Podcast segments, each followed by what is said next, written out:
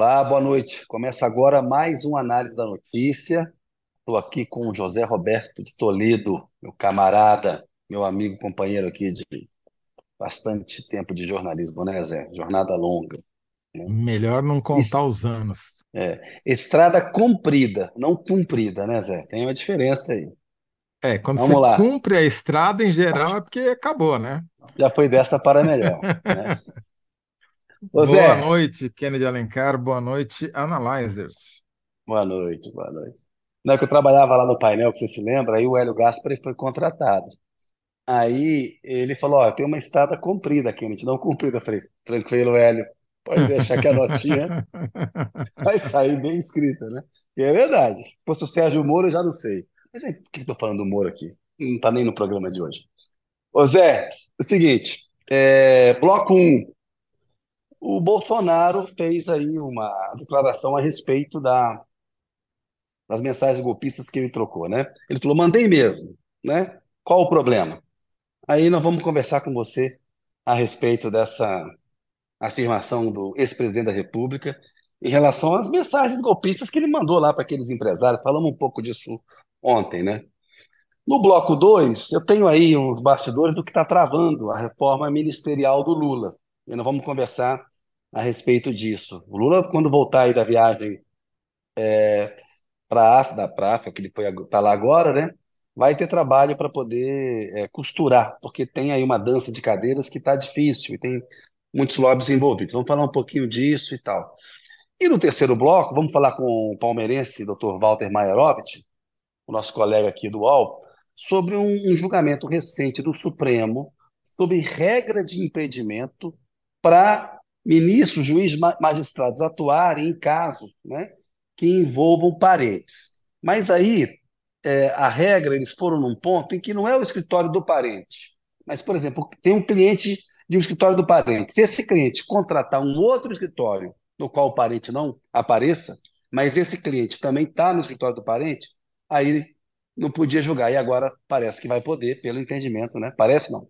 Poderá, pelo entendimento do Supremo Tribunal. Vamos ouvir o doutor Walter, que vai explicar melhor do que eu. É complicado o caso, há argumentos ali dos dois lados, vamos ouvir a, a respeito. Zé, hoje o bloco 1 é com você. E aí, eu vou dar um pouquinho do contexto. O Bolsonaro pegou um avião de Brasília para São Paulo, o Igor Guia Lopes da Folha estava lá, é, conversou um pouco com ele e fez a pergunta sobre a mensagem, é, as mensagens que ele mandou para aquele grupo golpista. E o Aguirre Talento do UOL tem uma reportagem hoje, uma apuração da Polícia Federal, diversas mensagens é, repassadas pelo Bolsonaro, confirmando que aquele PR Bolsonaro 8 lá era mesmo o, o, o então presidente Jair Bolsonaro é, transmitindo mensagens de ataques a ministro do Supremo, mensagens mentindo sobre a urna eletrônica, mensagens de teor golpista. E aí, Zé, ele pegou esse avião, foi lá para um hospital, coincidentemente, sempre que tem uma crise, ele tem também uma passagem pelo hospital, a gente tem que ver o que é isso, se somatiza, também são questões de foro íntimo e saúde, a gente sabe que é uma coisa que a gente tem que respeitar, não pode espe- especular. Mas tem sempre essa coincidência, né? Ah, ah, tem uma crise política, isso, isso às vezes aí leva o ex-presidente ao hospital. Isso aconteceu no tempo em que ele foi presidente. Ô Zé, a pergunta que você vai ter que responder nesse bloco é a seguinte: mensagens golpistas, dois pontos. Mandei mesmo, né? O Bolsonaro está aqui entre aspas. Isso é confissão, coragem ou estratégia, Zé Roberto de Toledo? É confissão, está longe de ser prova de coragem, mas é uma estratégia. O que, que o Bolsonaro, ao falar essa frase, né? Mandei mesmo, qual o problema? É uma confissão, porque ele admite ter mandado notícia falsa para um grupo de empresários e ter pedido para eles compartilharem o máximo possível.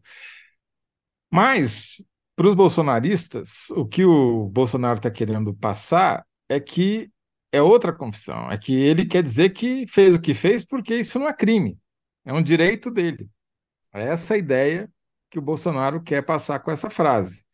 Olha, mandei, qual o problema? Isso daí eu tenho o direito de mandar. Ele não, ele não falou isso, mas a mensagem subjacente é: eu tenho o direito de mandar o que eu quiser. Essa é mensagem privada, É a mesma tática, a mesma estratégia que a defesa do Bolsonaro, que o Bolsonaro e seus advogados estão usando no caso das joias. Qual que é o, o argumento que eles usam? Ah, as joias são minhas, é um presente personalíssimo. Eu posso fazer com elas o que eu quiser. E olha, nem vendi, vendi, porque estão lá com o TCU, todas elas, tal. Bom, ou seja, o que, que ele está dizendo? Se é um direito, se eu tenho o direito de vender as joias, se eu tenho o direito de ficar com as joias, se eu tenho o direito de falar o que eu quiser, se eu tenho o direito de mandar a mensagem que eu quiser, nada disso é crime. Logo, o que a Polícia tá, Federal está fazendo comigo é perseguição política. É isso que o Bolsonaro quer fazer crer, não para a opinião pública de modo geral, porque ele sabe que lá não cola.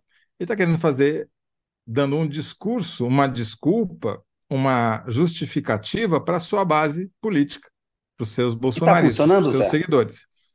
Porque então, você falou na semana passada que esse caso das joias tinha deixado essa base dele na internet sem discurso. Sim. Essa estratégia dele está funcionando para essa base agora, Toledo? Ainda é cedo para a gente saber, mas a gente já vê alguns sinais de mudança. A Palver, que é uma consultoria que monitora aí quase 30 mil grupos públicos de WhatsApp, faz esse monitoramento desde o ano passado, das eleições e tal. E nos últimos dias, o Bolsonaro chegou num pico de menções que ele não chegava desde a eleição. E chegou como? Justamente com esse discurso de que fiz mesmo e daí. Ou seja, que não cometi crime nenhum, é tudo um direito meu. Isso está sendo muito reproduzido pelos seus espalhadores de notícia falsa para voltar ao nosso tema de ontem, entendeu? Então, tem uma estratégia nessa, nesse espalhamento. É claramente uma repetição da estratégia do período eleitoral, em que ele usa esses espalhadores contumazes para multiplicar essa mensagem entre muitos grupos, gerando um número recorde de menções. Ainda não vi, é, não medi repercussão disso em outras redes, para saber se está colando entre os bolsonaristas. Acho que em algum grau, sim, está, e é um sinal de recuperação, porque, de fato, Kennedy, nas últimas semanas eles vinham tomando um vareio nas mídias sociais que não é normal. Sim. A gente sabe que eles têm um exército digital muito bem organizado, então não era comum essa derrota eh, em seguida que ele vinha sofrendo é, nas batalhas digitais. Agora, tem uma, uma perversidade nessa tática do Bolsonaro, que, a gente, que é o seguinte: quando ele diz que não é crime e que a Polícia Federal está perseguindo ele politicamente, o discurso subjacente, aí ele não tem coragem de, pelo menos por enquanto, de levar a bravata até o segundo momento embora esteja subjacente, que é o seguinte: olha, se, se fosse crime, eu estaria preso. A Polícia Federal já teria me prendido. Mas eu estou aqui solto, estou solto a ponto de fazer harmonização facial, trocar toda a minha dentadura, né? Estou tão solto, livre, leve solto que eu estou marcando três cirurgias para o mês de setembro. Ou seja, ele mistura a bravata com uma vitimização. Sou vítima da Polícia Federal e é tão furada esse negócio da Polícia Federal que eles não me prenderam. Se eu, se eu tivesse cometido um crime, claro, quem comete crime vai para cadeia. Né? Ele ignora toda a regra. Agora, então, assim, é, do ponto de vista da, da comunicação do Bolsonaro, ele teve um avanço. Eles conseguiram no, chegar, retomar uma ordem unida de discurso de que o que ele fez não é crime e por isso ele continua solto. É, resumindo, é isso.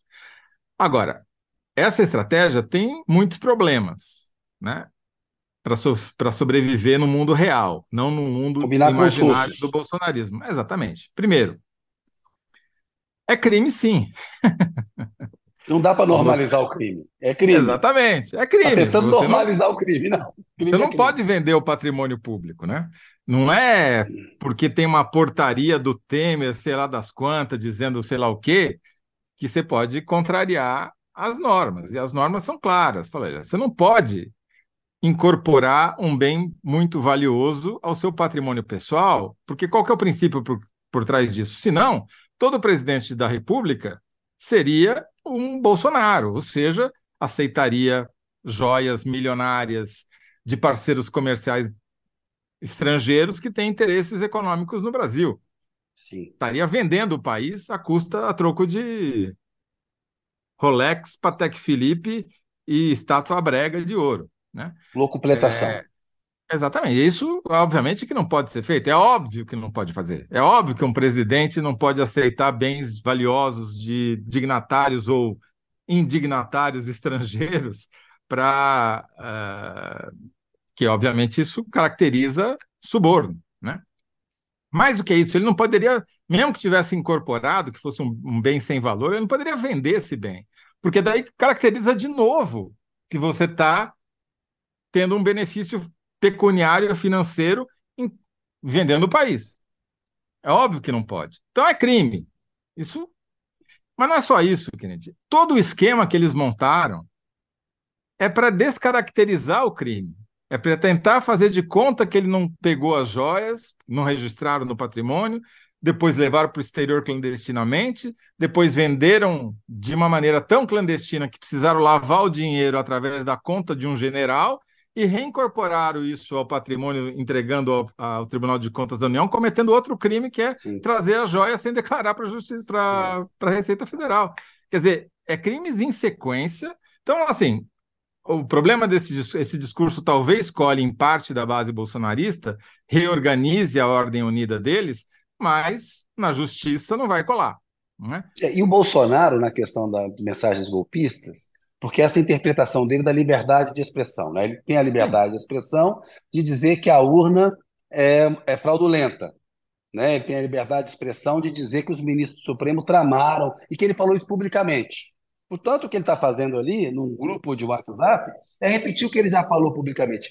Tem um agravante que no grupo de WhatsApp ele está fazendo um disparo para mobilizar, para difundir essa tese, a fim de criar o caldo de cultura para o golpe. Né? Ele, de fato, quando ele fez a reunião com os embaixadores, foi golpista aquela reunião. E ele está respondendo por ela. É uma das coisas que mais o complicam do ponto de vista jurídico é a reunião com os representantes estrangeiros. Ele desacredita no sistema eleitoral, mas ele quer normalizar o crime com essa visão errada, mentirosa sobre liberdade de expressão. Porque o que ele fez é explorar mecanismos das mídias sociais e comportamentos desses espalhadores de notícias falsas para em benefício próprio para tentar roubar a eleição. Isso, Ele estava querendo aí, dizer ali que, é, olha, a, a, as pesquisas é, estão fazem parte de um complô é. para dar razão. É, é, é, é uma loucura. Você diz assim: olha, a, a, urna a urna eletrônica pela qual eu me elegi, e todos vocês, né, todo mundo elegeu, se elegeu o tempo todo, elas são fraudulentas, o que já colocaria em dúvida a sua própria eleição. E as pesquisas também são fraudulentas para combinar com o resultado da urna. Quer dizer, é um discurso completamente sem pé nem cabeça paranoico, Sim. que só faz sentido para um bolsonarista. Então, é, repetindo aqui, Kennedy, a, a confissão, confissão do Bolsonaro é a estratégia de defesa para unir sua base política, né? Para unir Essa é a sua síntese. Essa é a minha confissão síntese. é estratégia de defesa para Bolsonaro unir, unir base política. Ah, exatamente, só unir os bolsonaristas, o que couber aí quiser cortar em base, também dá bom. Vamos, Mas é vamos, é isso. Vamos... Agora, se vai colar ou não, acho que vai. É, já está colando em parte da base. Agora, já foi um avanço em relação à zona que estava o bolsonarismo até a semana passada. Agora, obviamente, que vai uma larga distância entre conseguir fazer isso e conseguir ser absolvido pelos crimes que ele cometeu e admite ter cometido tem que combinar com os russos, com a Polícia Federal, com o Supremo com juízes, Federal, com a Justiça, né? com o jornalismo, né? enfim, exatamente. Ô Zé, enquanto sua síntese está feita, o pessoal está preparando a enquete, vou ler aqui os nossos analyzers aqui, a, a participação deles aqui. Bora lá. Começando aqui na interação. A Regina Roselli, muito educada. Boa noite a todos. Boa noite, Regina. Obrigado por nos prestigiar. O Antônio Cardoso Neto. Mandei mesmo, faz parte da peculiar coprofonia dele. Boa. É... coprofonia é bom também. Coprofonia. É, é... é aquele, A né? arte de, de falar. De falar catologia, bobagem, elegância. É, exatamente. Vamos lá. Álvaro Coelho. Nossa, esse aqui é um programa elegante e o pessoal é culto. Álvaro Coelho Neto. Boa noite, rapazes. Boa noite, Álvaro. Isaura Mauli Carelli também dando boa noite. Fabiana, boa noite. Tá, tá cheio de boa noite aqui hoje pra gente. Boa Mas noite pra todo tem mundo. teus comentários anteriores, Kennedy. Sobe um Cadê? pouquinho lá. Estão acima do vídeo ali, ó. Ai, Danilo Sotero cara. Rogério mandou o primeiro, ó. É Estratégia verdade. como mentir, como mentira iria cair. Então tentar passar por alto- ato banal. Bolsonaro, afinal, se vende como só mais um tiozão do Zap. Achou aí? Boa. Achei o Danilo aqui. O primeiro sempre, né? Tá mantendo aí Sempre. o, o, o, o desempenho dele, a performance da Fernanda. Boa noite, Uau. Bolsonaro está sempre com TPF, pensão da Polícia Federal. Sempre que tem depoimento na PF, ele está de atestado. É aquela coisa da hospitalização dele lá, né? É, eu tenho um pouco de cuidado com essa coisa de hospitalização e, e as questões de foro íntimo das pessoas, como um político chora, alguém chora aqui, porque todo mundo é de carne e osso e a gente tem sempre que, que respeitar. Mas que de fato tem uma coincidência das crises de saúde com as crises políticas, tem até uma reportagem do UOL nesse sentido hoje. Não, e segundo ele daí. disse, são cirurgias eletivas, não são cirurgias Isso. de emergência, não são cirurgias por um problema iminente, né? Ele vai, são sequelas da facada que ele teve em 2018.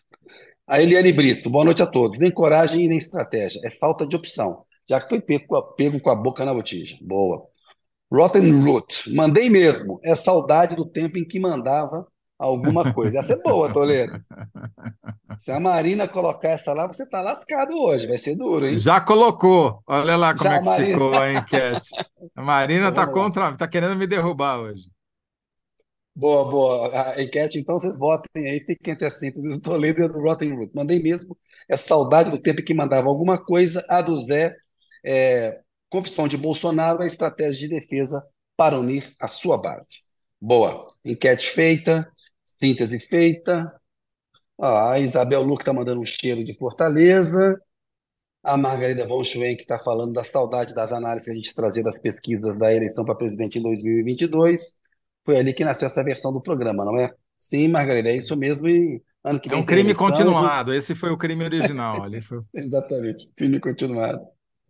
E a Isaura Maria Carelli, eu gosto desse termo analyzer. Isso aí é o Toledo e os amigos Faria Limers dele aí que assistem o programa que Tem um. Toledo, o To- o Toledo tem vários, Toledo tem fonte da Faria Lima. Isso aí, esse programa é cheio de fonte. Ô Zé, bloco 1 um concluído. Bora pro 2? Vamos A lá. bola é sua agora. Pois bem, Kennedy, é, a gente fala de reforma ministerial faz uns seis meses, né? É muito interessante isso aqui. Seis meses estou exagerando, mas que tem uns três meses que se fala em reforma ministerial, por baixo tem. E assim, cada semana é uma ref- reformou banheiro, a cozinha, a sala, tal, mas até agora não apareceu pintor no palácio, né? Afinal de contas, por que que que está segurando a, o que que está trancando a reforma ministerial do Lula? Foi boa essa lembrança. E quando começou aquela coisa para tirar a Daniela Carneiro, né, Daniela do Vaguinho do turismo, já se falava que a montagem de ministério do Lula eh, tinha deixado de lado alas oposicionistas e gover- alas governistas de partidos oposicionistas, né?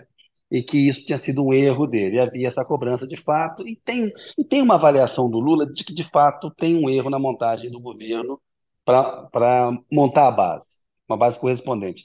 Tanto que a gente viu alguns apuros que o governo sofreu, o Arthur Lira ajudou, comentamos muito isso, mas o governo até agora está entregando a sua agenda congressual. Ontem mesmo, o novo arcabouço fiscal foi aprovado de uma maneira definitiva. Mas a reforma atual está tá travada. E é engraçado, Torito, que a gente fica acompanhando, né? Assim, a depender do, do, do dia, a imprensa dá três versões. Uma está certa, né? Porque assim, já, já saiu a montagem toda. Mas está travada por dois motivos. O primeiro deles é o seguinte: o Lula não sabe o que fazer com o Wellington Dias, que está no Ministério do Desenvolvimento Social, e ainda não definiu a pasta do André Fufuca. Ele tem um bastidor. O Lula disse que gostou muito do Fufuca, que deu Opa. liga ali. Né? Então. Fofocaram juntos. Kennedy, Fofocaram ali. que dá um furo aqui. Kennedy, é, é, Lula fufuca com fufuca.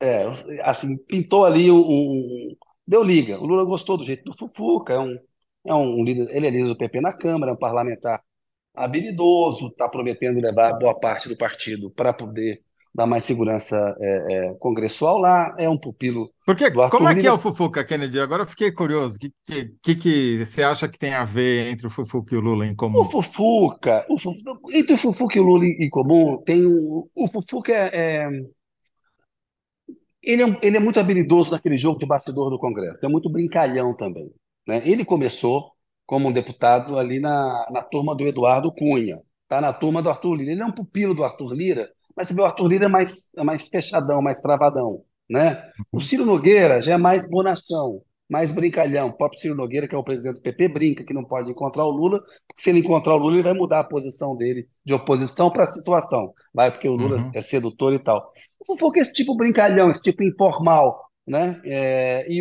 e isso, isso dá certo com o Lula. O Lula não é, não, não se liga muito em, em pessoas muito formais, assim, né? Eu me lembro que o, o Roberto Mangabeira Unger era ministro dele e tinha dificuldade para fazer reuniões com o Mangabeira Unger, porque o Mangabeira Unger é uma pessoa extremamente formal, né? A Um começar do idioma, né? Porque o Mangabeira É, húngaro falava um português com sotaque. é, ainda falava português com sotaque. Então deu liga, é isso que, que aconteceu. E aí, Zé, Qual a questão do Wellington Dias? O Wellington Dias é um ex-governador do Piauí.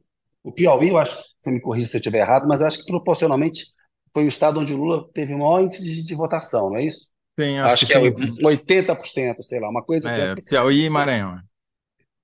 Né? Então, assim, é muito forte o, o PT no Maranhão. O Wellington é um ex-governador, é, desculpa, do Piauí.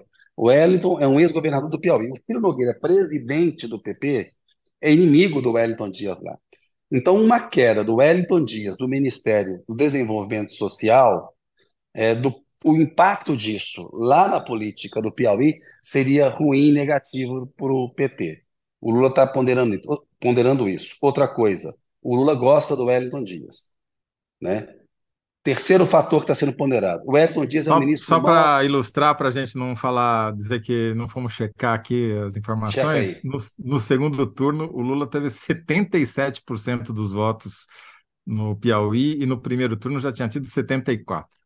Pois é. Então, esse fator regional está pesando. Agora, de fato, Toledo, tem uma avaliação negativa sobre o trabalho do Wellington Dias como ministro do Desenvolvimento Social.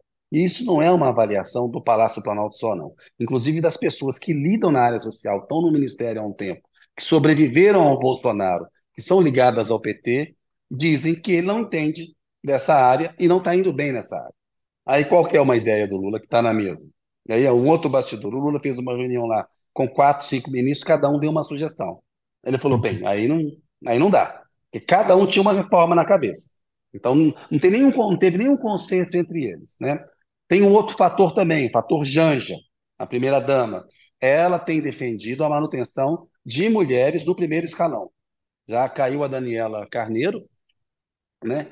e ela tem defendido a manutenção. Isso, é, isso ajuda ministros que estão no alvo, por exemplo, do PP. O Fufuca, por exemplo, adoraria ir para o Ministério dos Esportes, onde está a Ana Moser, porque é um ministério em que você faz o chamado atendimento aos parlamentares. Né? Tem muita emenda parlamentar, muita medida, muito programa do Ministério que é uma mão Quadra doce. de esportes em escola, ginásio esportivo. É, então, assim, se dependesse do desejo só do Fufuca, ele gostaria de ir para o Ministério dos Esportes. Mas o PP está de olho no Ministério do Desenvolvimento Social.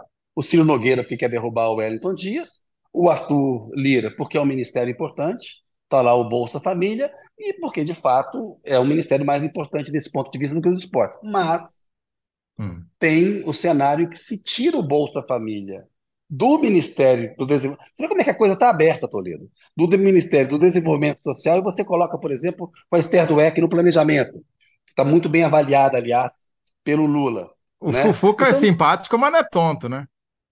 É tonto. Mas, Vai pegar o mesmo, ministério sem o Bolsa Família? Mas mesmo sem o Bolsa Família, ele tem muitas políticas públicas que permitem também um atendimento na ponta. É um, é um ministério muito importante, ainda mais num país como o Brasil. Então, o Fufuca está ali. Se cai o Wellington Dias do desenvolvimento social e combate à fome e vai para uma pasta nova de pequena e microempresa, Fufuca vai para ali. Isso machucaria bastante o Wellington Dias Lá no Piauí, o Lula está levando isso em conta. E a gente sabe que esses fatores pesam para o Lula. Claro que até um ponto. Né? Ele, enfim, ele tem uma realidade a administrar, que é formar a base. E o Sérgio Wellington tem uma vantagem, a única vantagem é que ele é senador, voltaria para o Senado, que não ficaria ao relento. Né? Não ficaria ao relento. Uma outra pasta que está em, em, análise é a de portos e aeroportos, está com o Márcio França do PSB. Essa seria destinada ao Silvio Costa Filho, dos Republicanos de Pernambuco, que, aliás, é outra peculiaridade dessa reforma. Você já tem o nome dos ministros.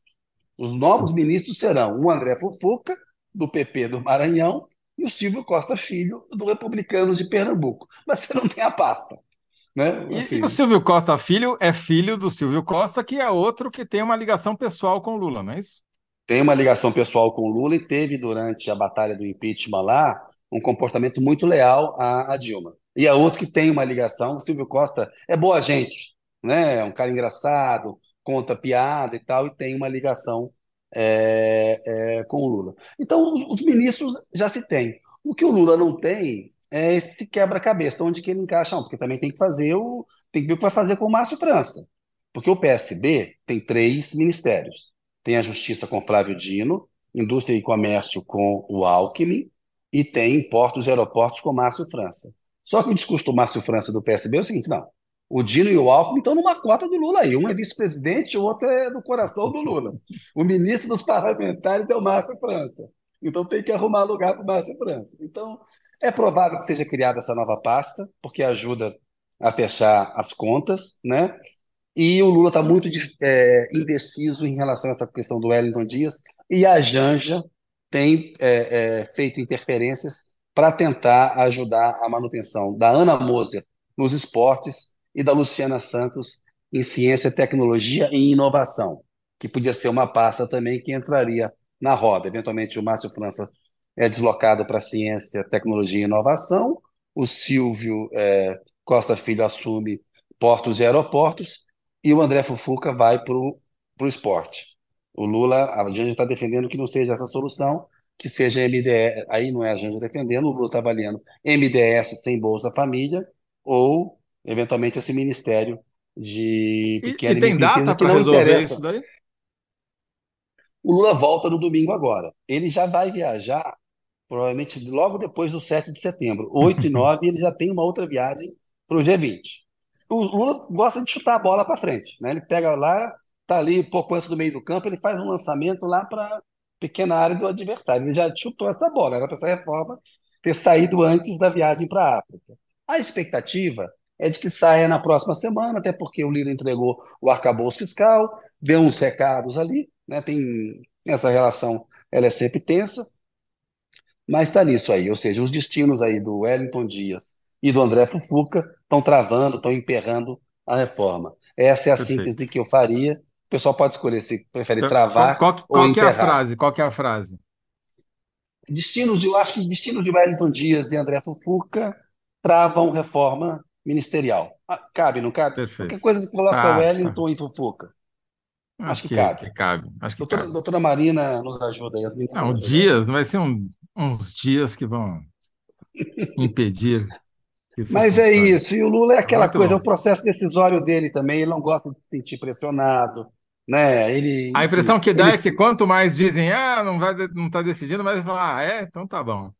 É, é igual o Zanin, quanto mais atacavam o Cristiano Zanin para o Supremo Tribunal Federal, mais ele tinha a, a, convicção de colocar também. Ele não gosta muito desse jogo de pressão e tal. Ah, é o presidente pela terceira vez já passou por muita coisa, né? Enfim, como dizia o seu Frias, tira a meia sem tirar o sapato.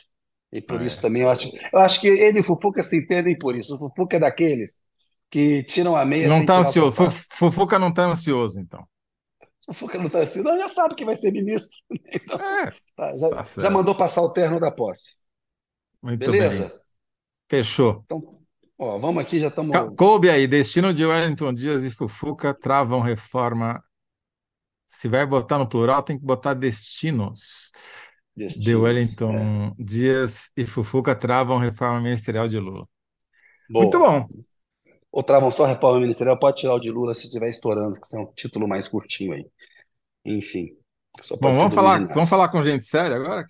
Vamos, vamos. interações lá, você vai olhando aí, tá, tá, tá bem. Você olha, está mais ligado do que eu nisso daí. Tá Seguinte, tem um palmeirense aí que já entrou na, no ar aí, Dr. Walter Maierovic, nosso companheiro aqui, colega, é, colunista aqui do UOL, nosso Não é por nada não, Kennedy, mas olha, olha a quantidade de diploma verde que ele tem lá atrás. É, esse negócio aí é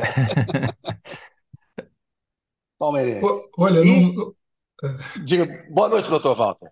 Boa boa noite, noite, tudo bem? Tudo em Boa ordem? noite, querido. Olha, não pode balançar muito, senão cai, viu? Que nem aquela biblioteca. Aquela foi boa, é verdade.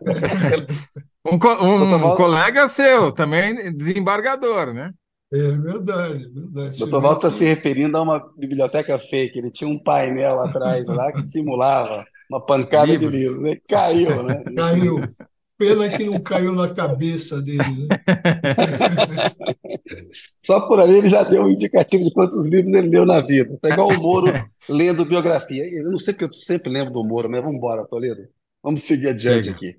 Vamos falar que eu estou implicando com o Moro. Doutor Walter, a gente queria falar com o senhor. é, é, Você escreveu hoje uma Não, coluna sobre esse julgamento que teve do Supremo Tribunal Federal sobre uma regra de impedimento que está prevista no Código de Processo Penal, Código de Processo Civil, em caso que os magistrados eh, podem atuar, não devem atuar, porque seus parentes, cônjuges, seus cônjuges, como dizia um, um certo juiz, seus cônjuges eh, atuam. Tem um- uma sutileza aí que a Associação Magistrados, do- dos Magistrados Brasileiros lá defendia, que é o seguinte: olha, essa regra não dá para aplicar, porque tem uma parte dela que é a seguinte: que eles não poderão atuar em causas em que clientes de escritórios, desses parentes, né, sejam contratados por outros escritórios. Como é que eu vou saber? Né, que alguém que é cliente do escritório da minha mulher, eu sou ministro, sou juiz. É Esse cara, esse cliente contratou um outro escritório que não tem nada a ver com ela, essa causa chega, chega para mim, como é que eu vou saber? E aí ficou essa discussão, mas por maioria no Supremo, eles decidiram o seguinte: olha, essa regra não, não vale mais. Explica melhor do que eu expliquei, claro, e me diga o que você acha disso. Olha, vamos imaginar, Kennedy, o seguinte. É, é o que está me vindo, tá? Nada contra, tá?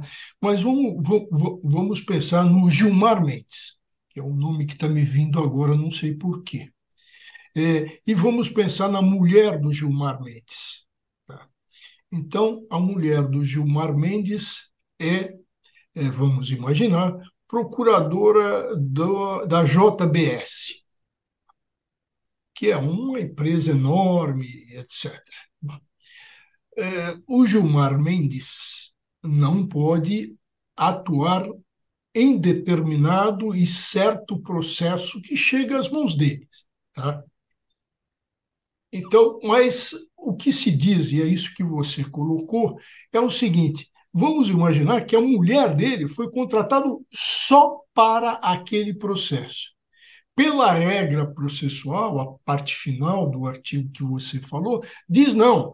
É, jamais o, o, o Gilmar Mendes poderá atuar em qualquer outro processo da JBS.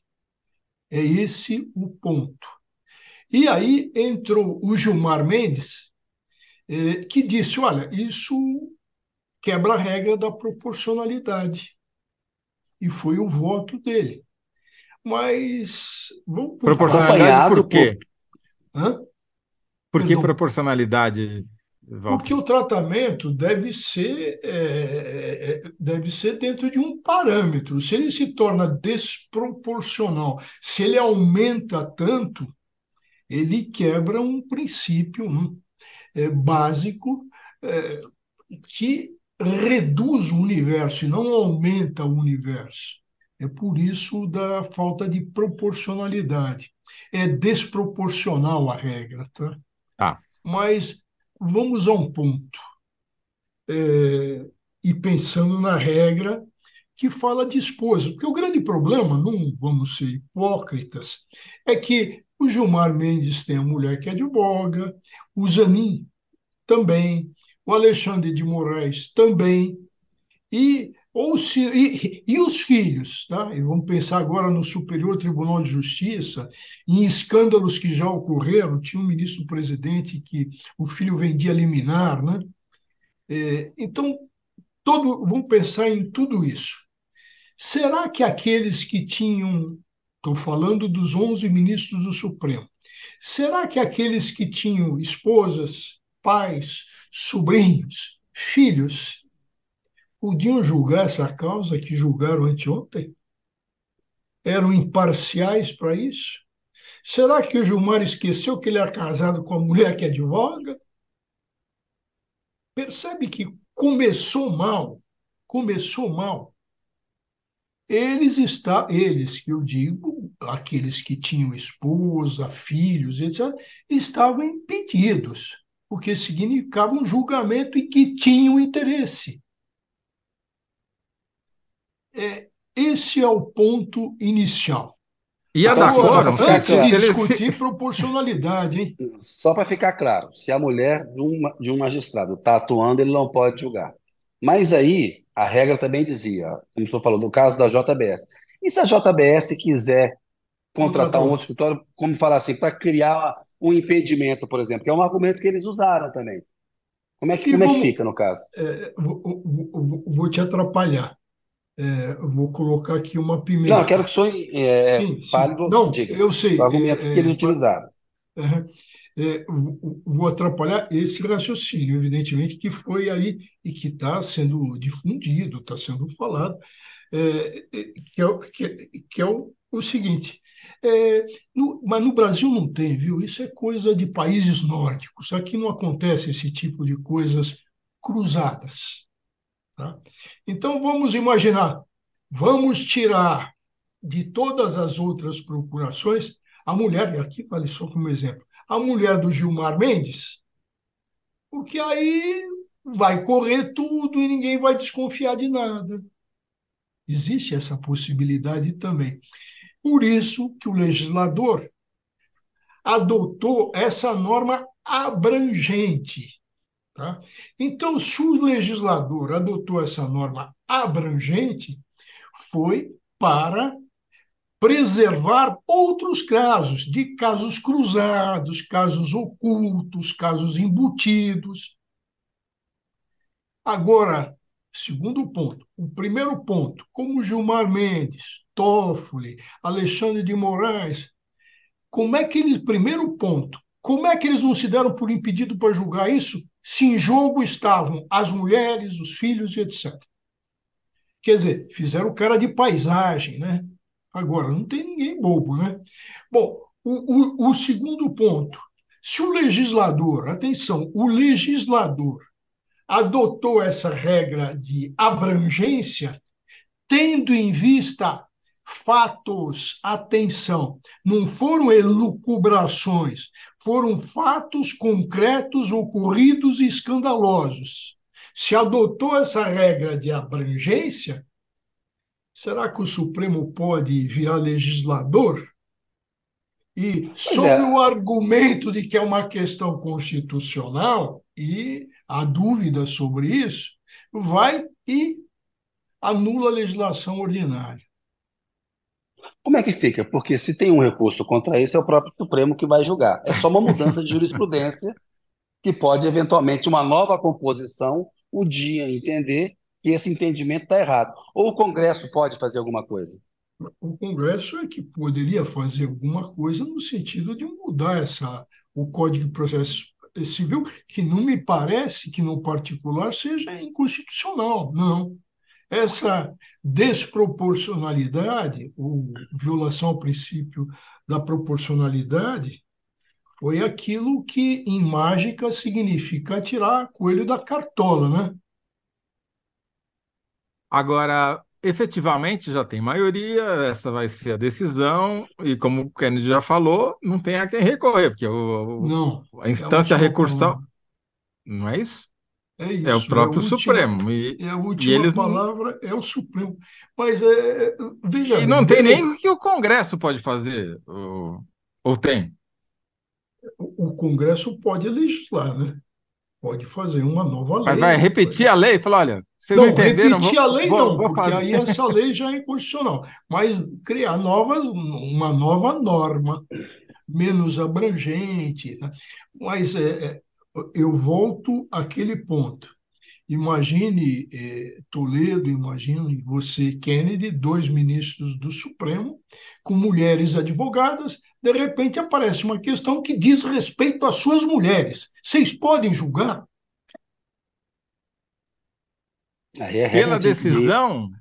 ah, como é que fica efetivamente? Vamos supor, então, que a, a, a esposa de um dos ministros apresentasse uh, qualquer recurso. Tem que se declarar impedido, não pode julgar. Tem que se declarar impedido, não pode. E todos julgaram. Tem uma hum. questão, vamos usar a expressão, ética uma aí. questão preliminar, uma questão de ordem ética. Sim, sim. Tá. Como é que julgaram? Julgaram em causa própria, poxa. Julgaram em causa própria. Ô, doutor Walter. Sem discutir você quer o artigo. Eu só queria, eu antes de mudar de assunto, só fazer uma última pergunta, porque a pauta com o Walter hoje está tá extensa.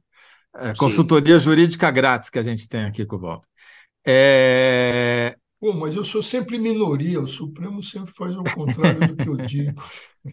Mas é, você falou de uma, uma coisa que eu acho muito importante, quer dizer, o legislador, quando legislou, tinha em mente fatos concretos que já fatos tinham ocorrido. Então, vamos tirar os ministros do Supremo da sala e vamos pensar olhando o passado. Que que, que, que, quais eram esses fatos concretos que já tinham acontecido e que levaram a essa legislação? Era troca de chumbo, quer dizer, o, o cara apresentava uma ação em outro, em outro tribunal, vamos falar do Supremo, em outro tribunal, em que ele representava os interesses de um cliente que era do filho ou do, de um parente de outro é, ministro. Qual, qual, como é que funcionava esse esquema que motivou essa legislação? Uh, funcionava da seguinte forma, que o impedimento, o impedimento, vamos imaginar, tá? É, o impedimento, é, autor da ação A a outra parte do outro polo requerido B. Uhum. A. Mulher de um ministro, advogada do A. Advogada do A. Aí se falava, bom, mas advogado A não pode. Aí se falava, isso estou falando antes de 2015, antes da lei. O que, que se diz? Que, qual era o entendimento? Não, o impedimento que estava no Código de Processo Civil antigo era com relação à parte, não com relação ao advogado da parte. Tá? Parte e advogado da parte se distinguiam. Tá. Eu não sei se tecnicamente isso é, é, é um assunto difícil de. de, de não, não, eu entendi. Quer dizer, não era o filho, é, o parente não era quem estava movendo a ação, não era o, o acusado. Era o advogado, então ia Era o advogado, então entre, o advogado, advogado podia. não é parte, ó, então está tá fora. Ah, então, no caso do exemplo que eu dei, é, a mulher do Gilmar era advogada, ela não é parte. Perfeito. E aí, não, então. E aí é que tudo. veio o novo código em 2015 e fez todas essas alterações num momento em que alguns escândalos já tinham pipocados é, é, é, com relação a ministros do Superior Tribunal de Justiça, a tribunais de justiça dos estados. É, não se tinha mais o quê? Não se tinha o princípio básico da imparcialidade do julgador. Um julgador tem que ser imparcial, insuspeito. Daí eu ter colocado naquele artigo do Walter, lembrado a, a história da da mulher de César. O César vai a uma, aspas, a uma CPI do Senado da época. Por quê? Porque tinha uma festa é, de uma deusa, que era só para mulheres, e no palácio dele foi encontrado.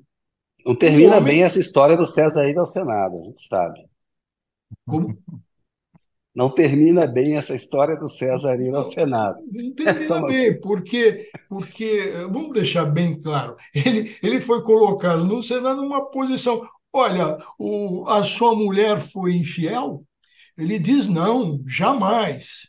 É, é, o sujeito que estava lá tal é, é, é, invadiu aquilo e, e, e, jamais. Aí o senador pergunta para ele, um Randolfo da, da época, tá? Um Randolfo da época pergunta, mas escuta aqui, ó, se o senhor está dizendo que a sua mulher é honesta, por que o senhor recusou a sua mulher? Aí ele diz, porque eu sou imperador, eu sou um, o, grande imperador e não basta minha mulher ser honesta, precisa aparecer um povo honesto, e o povo está achando assim que não é. é então, é, não basta um ministro do Supremo é, é ser é, imparcial, ele precisa parecer também dessa forma é, imparcial e suspeito. Quer dizer, a, a conclusão que eu chego tá aqui. boa essa mudando... frase aí, você já pode anotar, viu, Túlio? Tá bom, é, não, já, só para mudar de assunto, então a minha conclusão é que ju, juiz, juiz não é parente, né? Juiz pode ser qualquer é coisa, é verdade, mas parente. Eu de fazer a, pergunta do bloco, doutor Walter, é que é, o que a gente tinha feito, que é exatamente essa: que juiz não é parente? Né, que é uma brincadeira com sim, o sim. Brizola em 64, quando se cogitava antes do golpe, né, 63, 64, em concorrer à sucessão do João Goulart, havia na legislação da época um impedimento para que o parente concorresse né, a né? disputar a, a, presidência. E aí criaram o famoso é, slogan, né? Cunhado não é parente, Brizola para presidente. Aí o Toledo fez a brincadeira com a pergunta se é, é, como é que é? Juiz não é parente? Juiz, juiz não é parente. A conclusão é que juiz não é parente. É, é, tão que... incólume, é tão né, acima do bem e do mal que não é parente de ninguém, é, tem os olhos vendados. Perfeito, perfeito. Né? Como tá também a, a torcida do Corinthians, numa, é, num rasgo de sabedoria, diz sempre que sogra não é parente. Né? Ô, doutor Walter, é, daqui a pouco o Zé vai, nós vamos ah, fazer a síntese do bloco em relação a essa primeira pergunta, mas tem um outro tema que eu acho que é controverso, vejo o argumento para os dois lados e queria ouvir a opinião do senhor. O advogado de defesa do Bolsonaro questiona a competência do STF para julgar o caso das joias. A Polícia Federal entendeu e fez um pedido ao ministro Alexandre de Moraes, que aceitou, é, e a alegação da Polícia Federal, eu vou pegar aqui qual é, é a chamada conexão, conexão... probatória. Uhum. Né? Quando existe um vínculo objetivo entre crimes diversos de tal modo que a prova de uma infração, de um crime, ou de qualquer uma das circunstâncias que levaram aquilo, influencia no outro crime cometido. Por que, que a Polícia Federal fez esse pedido? Porque ela diz o seguinte: ó, estamos investigando uma organização criminosa que primeiro organizou ataques aos opositores, aos ministros do Supremo, né, às instituições. Tentou dar um golpe de Estado, abolir o Estado Democrático de Direito. Falsificou vacina, é, testado de vacina e atacou as medidas sanitárias. E, por último, usou a estrutura do Estado para obter vantagens, ou seja, vendeu patrimônio público, que é a questão do caso das joias. Diante disso tudo, a eventual venda, a eventual não, a venda desse patrimônio público pode estar ligado aos objetivos dessa organização criminosa para as outras, os outros ataques que eles estão fazendo. Por isso que a conexão tem que estar, estar, estar estabelecida e a competência pode ser do Supremo Tribunal é, Federal. Eu queria ouvir a opinião do senhor, levando em conta essa argumentação da Polícia Federal e a argumentação do advogado do Bolsonaro, dizendo que esse crime não deveria estar tramitando no Supremo Tribunal, mas lá em Guarulhos, porque aquele primeiro estojo foi apreendido no aeroporto, Polícia, é, Receita Federal, etc. Com a palavra o senhor. É, o primeiro ponto, Kennedy, isso é muito interessante. É, é, é o seguinte: tem uma questão antecedente. Da onde nasce esse inquérito das milícias digitais? Resposta da portaria do Toffoli, que os ministros entenderam, eh, depois dessa portaria do Toffoli, que nomeia o Alexandre de Moraes para todas essas apurações, eh, essa portaria foi é, teve um voto contrário, foi aprovada pelo plenário contra o voto do ministro Marco Aurélio, então ministro, né? mas foi aprovada. É, o que, que se entendeu nisso tudo? O Supremo tinha sido atacado, lembra? Jogaram bombas e etc. Então, o, o, o Supremo entendeu e, e fizeram uma leitura, não vou ainda dizer o que, que eu acho disso, mas em cima do regimento interno do Supremo, e viram a necessidade de se ter um instrumento de autodefesa que eles chamaram de autocontenção. E daí aprovaram o tal do inquérito, que é um inquérito judicial. Então, esse inquérito das milícias nasce, decorre da portaria, ou seja, do Supremo entendendo que precisava de um instrumento para sua autodefesa, para autocontenção. A se entender que não existe inquérito judicial, que isso foi uma invenção, que isso foi uma leitura torta do regimento que estabelecia poder de polícia só para sessões e que se ampliou isso. A partir do que se vai entender nessa situação é que vai sair a resposta. Ou seja, para aqueles que entendem que é legítimo o Supremo ter partido para um inquérito judicial e para autocontenção, é evidente, é evidente, para quem pensa assim, é evidente que pode existir uma conexão probatória ou uma continência, que é algo até muito mais abrangente, em razão disso que você colocou. Agora, para, para aqueles não bolsonaristas, e aí eu levanto a mão, entendem que inquérito judicial é uma excrescência e que não existe essa possibilidade, que o Supremo exagerou e se tornou um superpoder, e se está agora amolando o Bolsonaro e atuando em cima do Bolsonaro, vai poder, com esse superpoder, pegar o Lula e outros presidentes que vieram. Então, não vamos ser imediatistas, mas vamos pensar na Constituição e nesse super, superpoder que tem o Supremo e nos exageros que a gente está vendo, por exemplo. É, então, toda a investigação está comprometida no entender, no entender do senhor, não só das joias, porque tem um vício de origem aí. E aí nós voltamos à primeira parte do Supremo. conversa. Exatamente. Mais uma vez, o Supremo entende uma matéria de uma determinada maneira, numa democracia ele tem a última palavra, inclusive para errar, Sim. tem que ser respeitada, mas é uma situação de fato, mas só vê aí um problema técnico, de técnica jurídica. Sim, e outro problema que se vai pegar isso aí, por exemplo, o Bolsonaro vai pegar isso aí, isso aí vai ajudá-lo a, a colocar planos de vítima. Eu fui julgado com violação ao princípio do juiz natural do duplo grau de jurisdição, aquela coisa tudo, toda. tudo isso, percebe? E o que, o, o que, que vai constar na história? O que, que a história vai revelar? Vamos pensar daqui a 20, 30, 40 e outras gerações, outras outras gerações, como vão analisar esse papel? Como vai ser a imagem do Supremo e como vai ser a imagem do Brasil? Alguém vai falar, opa, princípio do juiz natural é o princípio do juiz pré, antes, pré-constituído em lei. E aí o Supremo não era o juiz constitucional para isso. Então, eu estou pensando para frente, para uma situação de imediato, essa de autocontenção, é, Puxa, mas não existem os instrumentos, não existe o Ministério Público.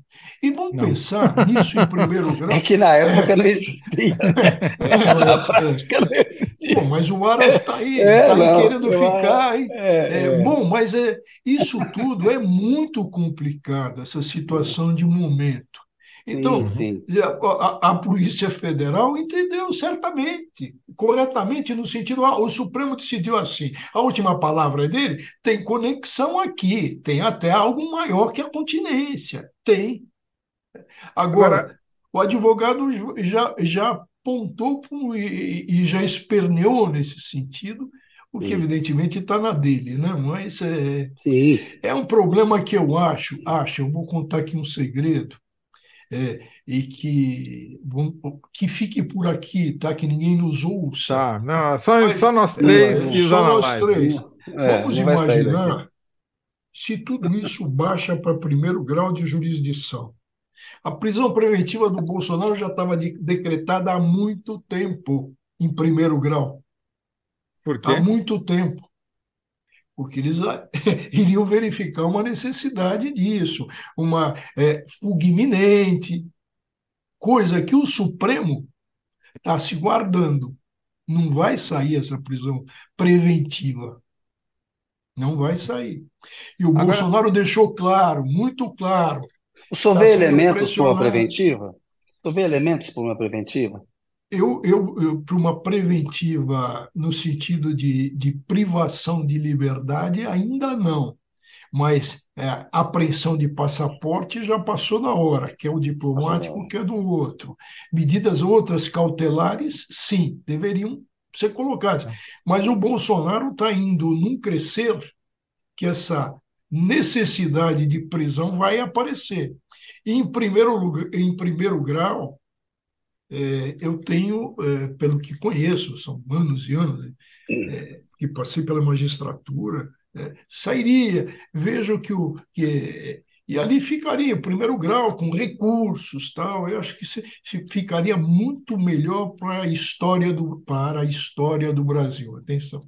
Ô, Walter, eu queria perguntar para você sobre essa estratégia recente do, da defesa do Bolsonaro de, em dois dos muitos crimes dos quais eles, sobre os quais ele é, é, tentam encaixar, né, que, que ele é acusado, dizer que fiz sim e não é crime.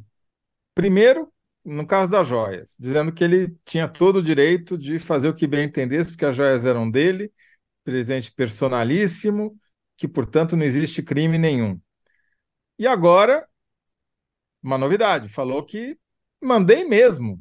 Qual o problema? Sobre as mensagens golpistas que ele mandou os empresários bolsonaristas reproduzirem o máximo possível. Essa tese cola?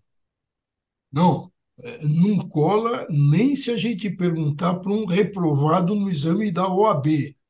Ou como tinha antigamente, é, aqueles que atuavam é, em, em, delegacias de polícia e não eram bacharéis em direito. Né? É, não cola nem para esse pessoal. É, por que, que não cola?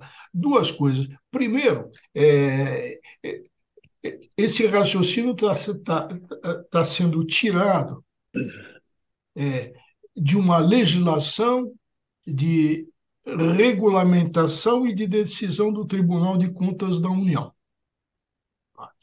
Isso é muito raso. A questão fundamental é olhar a Constituição, a se ter noções é, do que está na, na, na, Constituição, quais são os princípios, quais as regras. É, nós vivemos numa democracia, demos e crato, demos povo, kratos poder. Os juristas dizem, europeus, eu vou citar para é, Giovanni Sartori, por exemplo, bom, se o poder é do povo, demos kratos, é o povo que manda. E assim na democracia. Ora, a democracia é representativa? É. O povo elege, elege um representante? Ele é um mandatário do povo? Ele é um procurador do povo? Sim. O país recebe o país pelo representante do povo recebe um presente valioso. De quem é isso? É do povo. Você tem um procurador. Você recebe um presente, o procurador passa a mão nele e fala: Não, esse é meu. Não, não, nada disso. É que nem o Marinho botar a medalha no bolso, né? O presidente da, do CBF. É, é. Então, nós temos que ver sob o prisma da representação. Vai dizer, ah, mas não pode ser algo pessoal, personalista? Sim. E aí, o que, que o, a, a gente vai ter o quê? A soberania do país. Para o país ser soberano, não pode ter um representante corrupto que seja cooptado com presente régio, com presente valioso. Então, se o presente é valioso, é da União, é que da representação do povo, não é do procurador do povo. Do procurador do povo é um mimo é, de pouco valor, qual seja a gravata, o livro, mas também não adianta dar livro para o Bolsonaro, mas se dá outra coisa. É, dá um chaveirinho para ele, isso uma gravata, um, um xerê, um vinho do Porto, isso sim. Você temos, temos que fazer a síntese, Zé. Uma, uma lata de leite condensado, enfim. É... Não, obrigado, Walter, porque a gente já falou disso no primeiro bloco e eu vi que eu não falei bobagem. Aqui está o Walter para. não me corrigiu, já, já ganhei a noite aqui. Bom, temos que fazer a síntese e eu vou na, vou na simplicidade, que o Walter Está falando, ó, os, os, ministros do Supremo julgaram que juiz não é parente. Não é isso, Walter? Essa, essa, em síntese, é essa a decisão. Somos tão acima do bem e do mal que a gente não é parente de ninguém em limine. Assim. Quem são esses caras, né? Boa. Muito bom. Obrigado, Walter. Walter. Grande Obrigado, abraço. viu? Sempre abraço, boa noite para o senhor. Instrutivo estar tá aqui. É, conosco. Normalmente eu fico tranquilo em conversar com vocês, mas dessa, dessa vez eu acho que a coisa é tão técnica, tão assim, é, tem que buscar é mais a Constituição, tem mais árido, sim. É, é, me deixa sem saber se deu para dar bem o recado ou se deu, bem, deu bem, explicou deu bem, bem, explicou bem, deu bem, explicou bem e aí agradeço demais, doutor Walter, obrigado pela participação mais uma Kennedy, vez. abração, hein? Abraço. Até uma próxima. Abração. Tchau, até a próxima. Tchau. Obrigado, hein? Tchau, tchau. Valeu. Zé, minha luz caiu aqui, mas continua aqui com o teu brilho no programa. Vamos lá. Seguinte, você venceu a enquete, Toledão, 64%. A resposta do público era boa, era mas boa. ficaram com a tua. Confissão de Bolsonaro, a estratégia de defesa para unir sua base. Você venceu com 74%, 35% ficaram com a do público, que, como a gente falou, era boa. Mandei mesmo. É saudade do tempo em que ele mandava alguma coisa. Uhum. No bloco 2, o que travou a reforma ministerial ficou a minha lá. Destinos de Wellington Dias e Fufuca travam reforma ministerial. Com o doutor Walter, juiz não é parente? Ministros do Supremo julgaram que juiz não é parente. Zé, missão cumprida. Missão. Você estará aqui semana que vem e eu estarei aqui de volta com Thales Faria na quinta-feira. Amanhã, bom, boa análise para vocês aí. Aquele abraço, Obrigado. Zé. Sempre um prazer. Um boa noite aí. Valeu. Obrigado, pessoal. Boa noite.